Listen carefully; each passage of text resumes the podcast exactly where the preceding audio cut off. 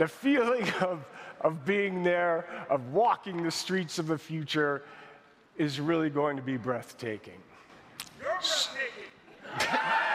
You're breathtaking. You're all breathtaking. All right, all right, all right. So I got, I got to finish this. So tell me.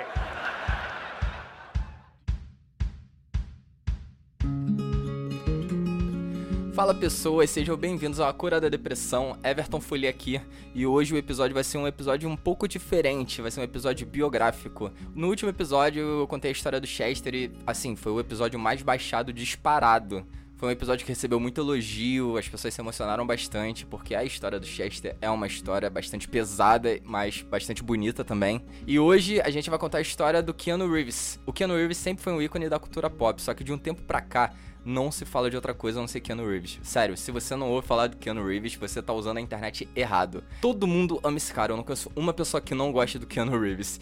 E a história dele é muito interessante, é uma história bastante pesada também.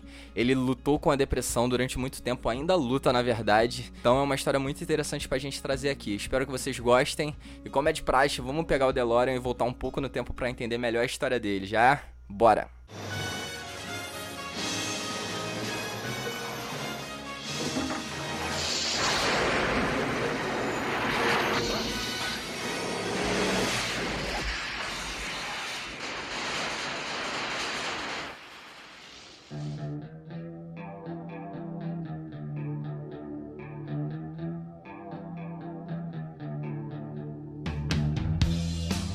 Em 2 de setembro de 1964, nascia Keanu Charles Reeves. O Keanu Reeves nasceu em Beirute, no Líbano, e apesar da sua nacionalidade ser canadense, ele viveu os primeiros anos de vida no Líbano.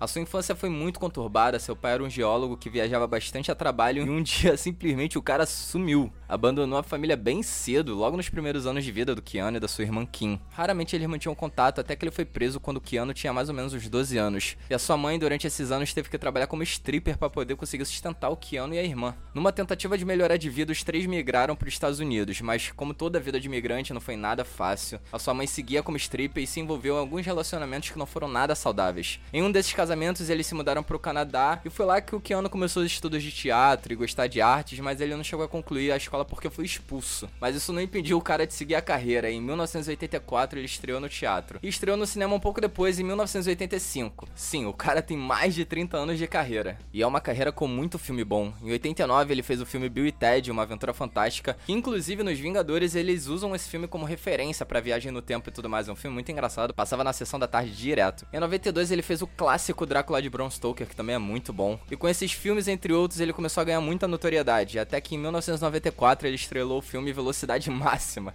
Esse filme passou na sessão da tarde 295 mil vezes. Ele fez o filme ao lado da Sandra Bullock, que nessa época já virava queridinha da América. Inclusive a Sandra Bullock, conforme o tempo passa, ela fica mais maravilhosa. Essa mulher tem que ser estudada. Alô NASA. Depois disso, estrelou Reação em Cadeia ao lado de Morgan Freeman, Paixão Bandido ao lado da Cameron Diaz. Ele fez Advogado do Diabo junto com Al Pacino e a Charlize Theron. Esse filme é muito, muito, muito foda. E sua vida deu um 360 de vez quando ele estrelou o filme que talvez seja um dos maiores filmes da cultura pop. Em 1999 estreava Matrix.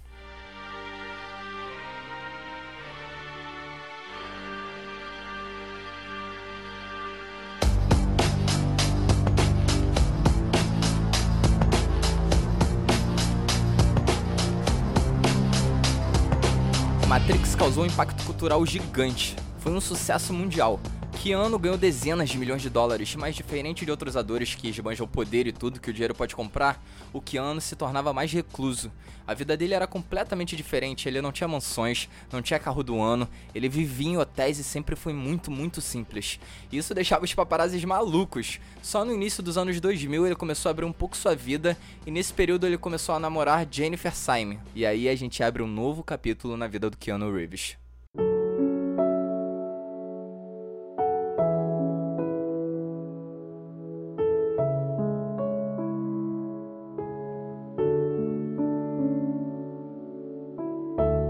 Keanu era completamente apaixonado pela Jennifer Simon. O relacionamento deles era bastante recluso até que veio a notícia que ela estava grávida. E essa notícia bombou na mídia e toda a mídia acompanhou a gestação. Mas infelizmente no oitavo mês ela perdeu o filho. Isso foi um baque gigante na vida do Keanu e na Jennifer. Eles não conseguiram lidar bem com o que tinha acontecido e dá pra entender perfeitamente o motivo. Até que decidiram terminar. A vida dos dois ficou bastante difícil depois disso.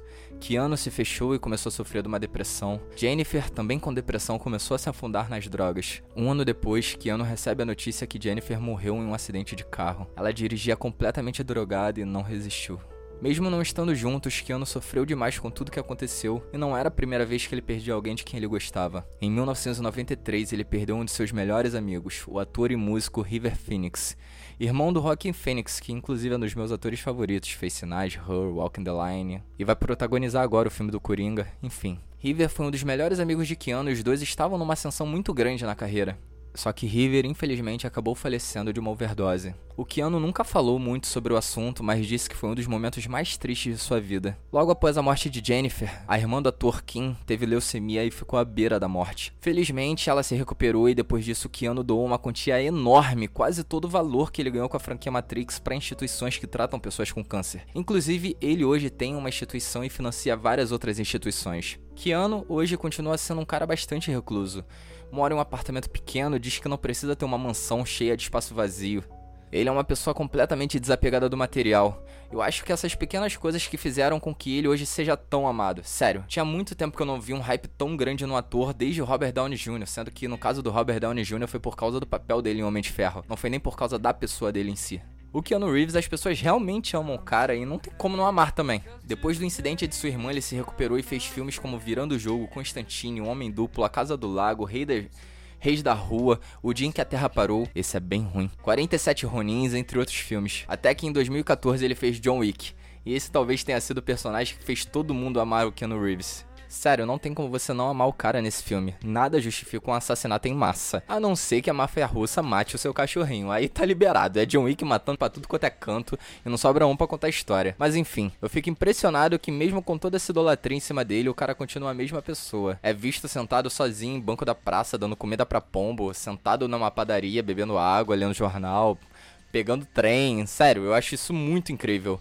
Fora que existem vários casos em que ele se prova ser uma pessoa fantástica. Saiu recentemente uma matéria mostrando que ele não encosta nas mulheres quando vai tirar foto com elas. Isso pode parecer extremamente bobo para a maioria das pessoas, mas é uma atitude muito correta de respeitar o corpo da mulher e não tocar. Enquanto no meu artístico existem vários casos de abuso, estupro e etc, que não faz questão de dar exemplo até durante uma foto. Tem um vídeo fantástico também dele sentado no trem até que ele vê uma mulher com algumas coisas pesadas e ele levanta para dar o lugar para ela. Sei que é algo simples e que todo mundo devia fazer, mas é maneiro tu ver o Keanu Reeves fazendo isso. É uma quebra de expectativa muito grande. Primeiro, dele estar tá num trem. Segundo, ele, dentre todas as outras pessoas, tomar essa atitude que é bem legal. Foge totalmente do estereótipo do astro de Hollywood. Ele foi chamado para fazer continuação de velocidade máxima com um cachê que, se não me engano, entre 15 e 20 milhões de dólares, mas negou porque estava envolvido numa peça pequena de um teatro lá no Canadá. E recentemente na E3, durante uma apresentação que ele apareceu de surpresa, enquanto ele falava que andar pelo jogo tirava seu fôlego, uma pessoa na plateia gritou: "Você é de tirar o fôlego". E ele respondeu: "Você é de tirar o fôlego". E o público ficou maluco. E ele falou: vocês são de tirar o fôlego. E a galera toda começou a rir. Enfim, o cara é realmente sensacional. Sei que é sempre perigoso a gente idolatrar a pessoa em vez da arte dela, porque as pessoas decepcionam geralmente.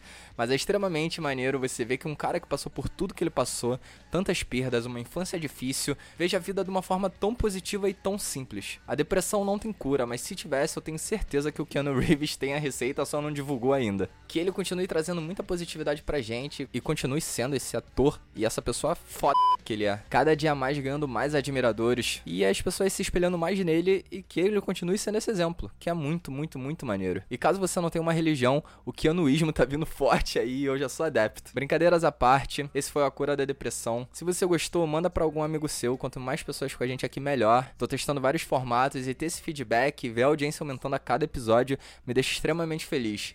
E é muito difícil para mim porque eu faço o projeto todo sozinho, eu que gravo, eu que edito quando tem participação, eu que corro atrás de participação para gravar comigo, eu que corro atrás dos roteiros, enfim, é um pouco puxado. Tô pensando em trazer um padrinho aqui para os ouvintes, caso alguém queira ajudar. Padrim, para quem não sabe, é uma plataforma de financiamento em que as pessoas ajudam um projeto que elas gostam mensalmente com um real, dois reais, enfim. Se vocês acharem legal a ideia, me manda uma mensagem lá que aí eu posso providenciar. E no próximo episódio eu já mostro aqui para todo mundo. Caso você tenha alguma ideia ou queira desabafar ou qualquer coisa, só ir lá no Instagram, arroba DeusDepre e enviar uma mensagem que a gente pode ler aqui no programa e trocar essa ideia e vai ser muito maneiro. Lembrando, galera, se você está com depressão ou acha que está com depressão, vá atrás de um profissional. Isso aqui que a gente faz é uma brincadeira, a depressão ela não tem uma cura, mas é legal a gente distrair e trocar um pouco essa ideia.